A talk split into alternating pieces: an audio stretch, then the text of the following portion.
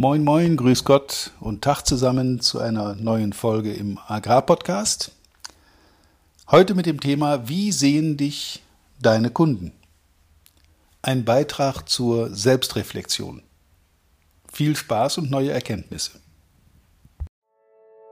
Willkommen zu einer neuen Folge von Erfolgreich im Agrarvertrieb, der Agrarpodcast, der dir noch besseres und einfacheres Verkaufen ermöglicht. Auch heute hat dein Vertriebsexperte Walter Peters wieder spannende Themen zusammengestellt, die die Agrarbranche umtreiben und bewegen. Wir wünschen viel Spaß beim Zuhören und hoffen, dass du einige der Strategien noch heute in die Tat umsetzen kannst. Ja, wie sehen dich deine Kunden? Glaube ich, eine der wichtigsten Fragen, die man im Vertrieb stellen kann. Und zwar aus dem einfachen Grunde, weil bei den allermeisten Menschen die Selbstwahrnehmung deutlich abweicht von der Fremdwahrnehmung. Also wie sehe ich mich selber und wie sieht mich mein Gegenüber? Das hat zuweilen nicht viel miteinander zu tun, denn das Bild, das wir uns machen von uns selber, ist oft doch deutlich positiver geprägt und beeinflusst, als das die Realität hergibt. Deshalb, kleiner Tipp, einfach mal hinsetzen und sich überlegen, aus Sicht meiner Kunden, wie sehen die mich? Was für eine Position habe ich bei denen inne? Bin ich der Fachmann, der immer dann gefragt wird, wenn es eng wird?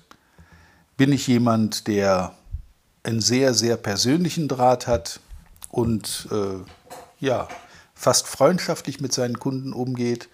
Dessen Rat geschätzt wird? Oder bin ich jemand, der zwar gebraucht wird, möglicherweise um günstige Preise zu bekommen, aber ansonsten eigentlich eher nicht so gerne gesehen wird? Sorry. Freuen sich deine Kunden, wenn du auf den Betrieb kommst?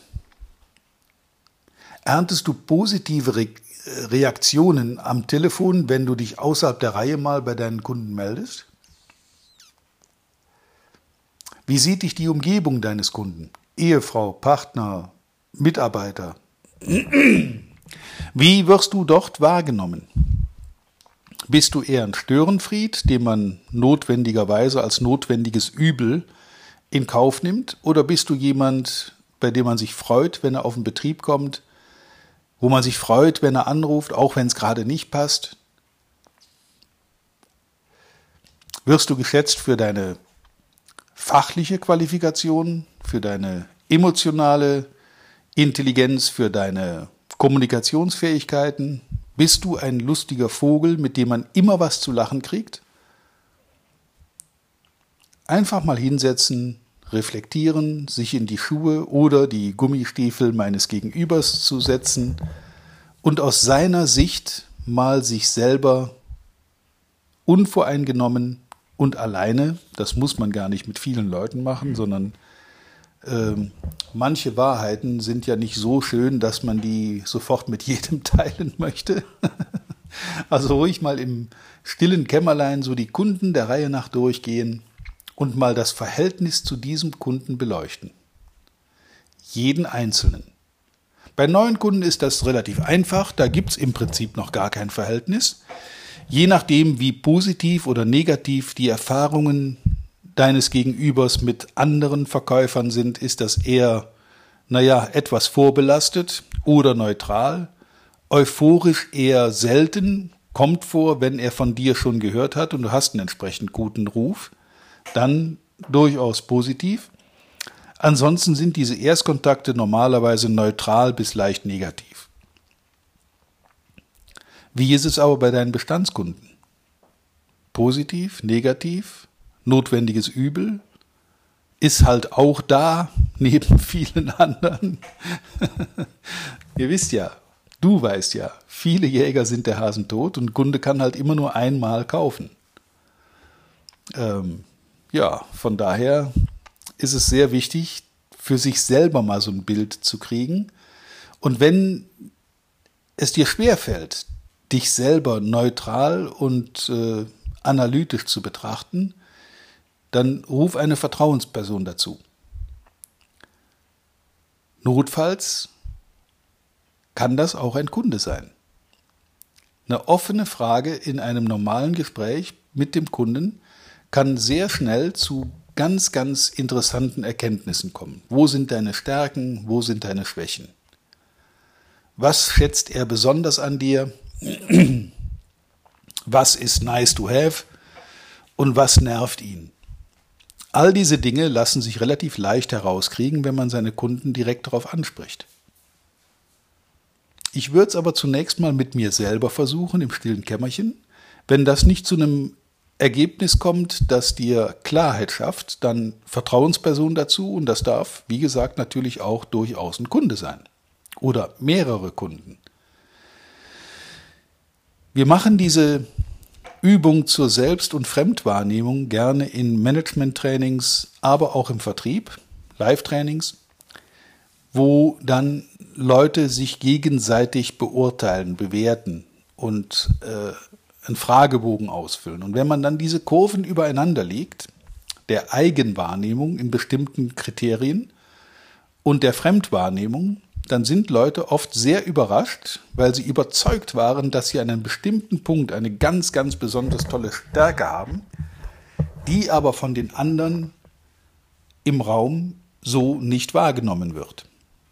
Genauso überrascht sind die Leute, wenn sie sich selber eine bestimmte Schwäche attestieren und alle anderen halten genau das für ihre Stärke. Also Eigen-Fremdbildanalyse ist eine sehr schöne Sache, kann man in äh, geschlossenen Firmengruppen sehr, sehr gut machen, weil man sich da auch länger kennt. Bei offenen Trainings etwas schwieriger und hilft auch in der Teamzusammenarbeit.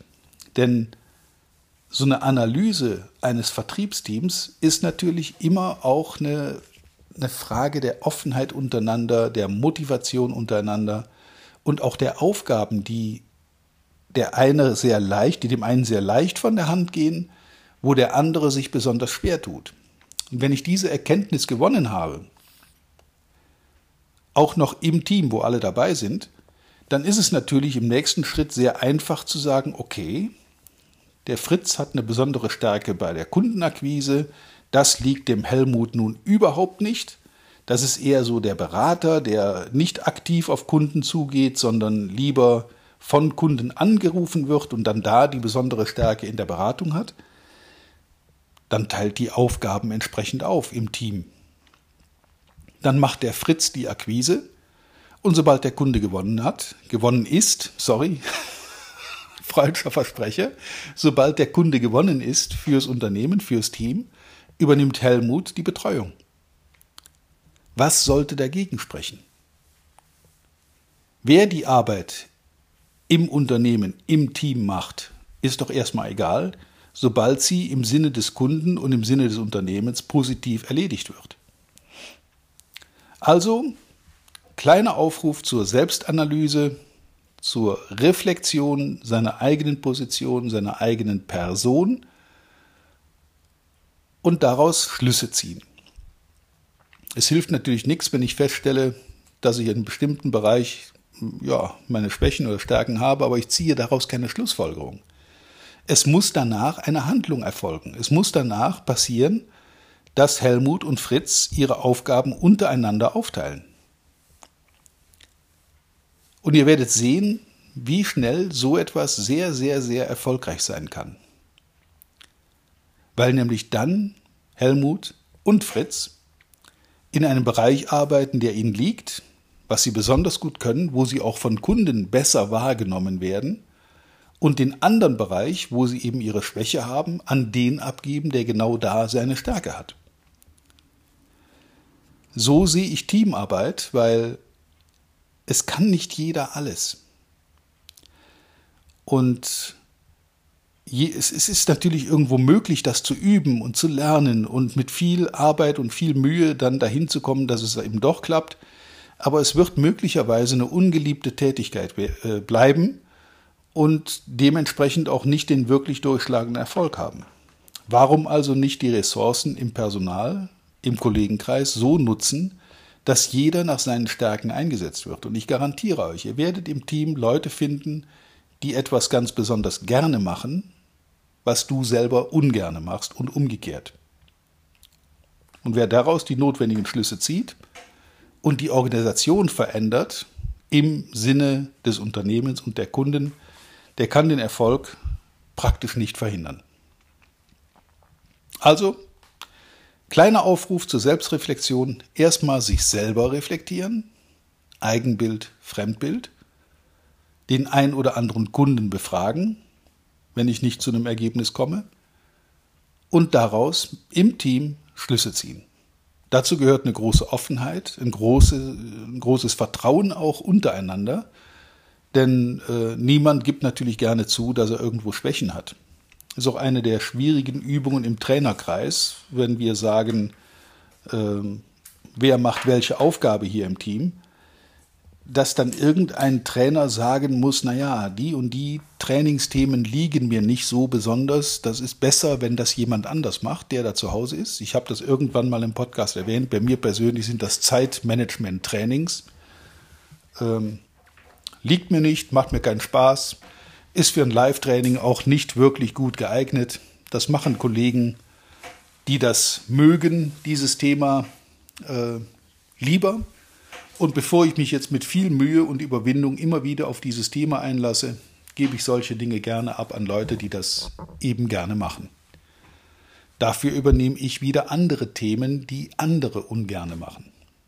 Und in dieser Ergänzung darf ich behaupten, sind wir sehr, sehr erfolgreich. Das funktioniert wunderbar. Und genau das wünsche ich dir auch, euch auch, nämlich viel Erfolg, viel Spaß dabei und wie immer reiche Ernte. Dein Walter Peters. Vielen Dank, dass du heute wieder dabei warst. Wir hoffen, du hattest genauso viel Spaß wie wir. Wenn dir gefallen hat, was du gerade gehört hast, dann war das erst der Anfang. Denn auf walter-peters.de-termin erhältst du kostenlos und unverbindlich ein Beratungsgespräch mit Walter. In diesem 30-minütigen, völlig kostenfreien Erstgespräch erarbeitet Walter mit dir einen Schritt-für-Schritt-Plan, den du direkt anwenden kannst. Du lernst zum Beispiel, wie du deinen Umsatz innerhalb weniger Wochen deutlich steigerst, wie du mehr Neukunden für dich gewinnst und deine Verkaufsgespräche erfolgreich abschließt. Da Walter immer nur eine begrenzte Zahl von Anfragen bearbeiten kann, warte nicht zu lange. Denn Fakt ist, wer weiterkommen will, braucht einen Experten. Walter hat mit über 40 Jahren im Vertrieb und 15 Jahren als Trainer schon zahlreichen erfolgreichen Unternehmen dabei geholfen, ihre Umsätze massiv zu steigern und Kundenverhandlungen deutlich zu vereinfachen. Wenn du also wissen willst, ob du für ein Erstgespräch in Frage kommst, geh auf walter-peters.de-termin und fülle das Formular aus. Bis zum nächsten Mal bei Erfolgreich im Agrarvertrieb, der Agrarpodcast. Wir wünschen dir reiche Ernte.